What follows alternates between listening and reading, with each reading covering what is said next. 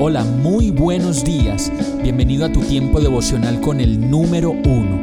Qué alegría saludarte con la certeza de que Dios está obrando en tu vida su perfecta y buena voluntad, ya sea porque estás aprendiendo de un momento difícil o porque estás disfrutando de su amor a plenitud con paz y tranquilidad.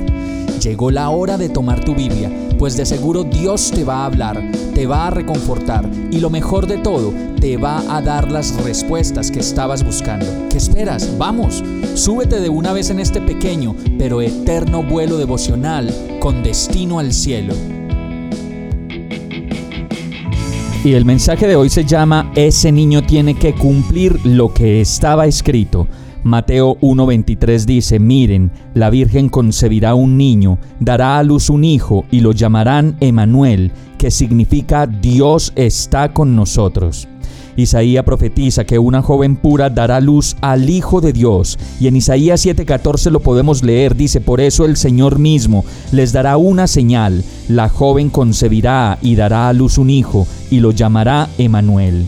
Y en Mateo se cumple la profecía de Isaías, cuando dice, dará a luz un hijo y le pondrás por nombre Jesús, porque él salvará al pueblo de sus pecados. Y todo esto sucedió para que se cumpliera lo que el Señor había dicho por medio del profeta.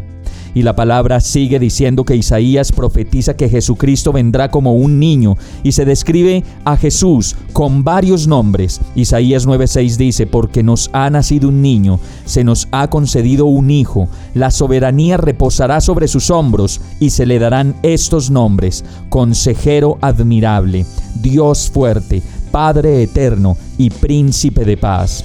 Y Miqueas por su parte profetiza que Jesús nacerá en Belén. Miqueas 5:2 dice, "Pero tú, oh Belén, Efratá, eres solo una pequeña aldea entre todo el pueblo de Judá. No obstante, en mi nombre saldrá de ti un gobernante para Israel cuyos orígenes vienen desde la eternidad." Jeremías 23:5 sigue diciendo, Pues se acerca la hora, dice el Señor, cuando levantaré a un descendiente justo del linaje del rey David, él será un rey que gobernará con sabiduría, hará lo justo y lo correcto por toda la tierra. Y Apocalipsis 5:5 termina diciendo, pero uno de los veinticuatro ancianos me dijo, deja de llorar, mira, el león de la tribu de Judá, el heredero del trono de David, ha ganado la victoria, y él es digno de abrir el rollo y sus siete sellos. Vamos a orar. Ay, mi Dios, Solo al escuchar tu palabra y al leerla puedo comprender la divinidad de tu amor, de tu gracia y de tu ternura.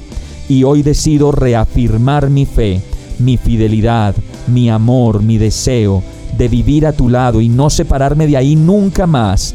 Ven a mi vida, consejero admirable, Dios fuerte, Padre eterno, príncipe de paz y amor de mi vida. En el nombre de Jesús oro a ti agradecido y confiado de que estás obrando en mí tu perfecta voluntad. Amén. Hemos llegado al final de este tiempo con el número uno. No te detengas, sigue meditando durante todo tu día en Dios, descansa en Él, suelta los remos y déjate llevar por el viento suave y apacible de su Santo Espíritu. Solo compártelo con quien lo necesite y ames Hoy, de la mano de Dios, todo será un gran día.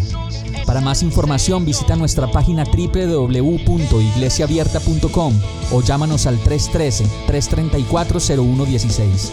Oramos y rogamos para que cada día te enamores más de Dios y para que no pares de pasar todo tu tiempo con el número uno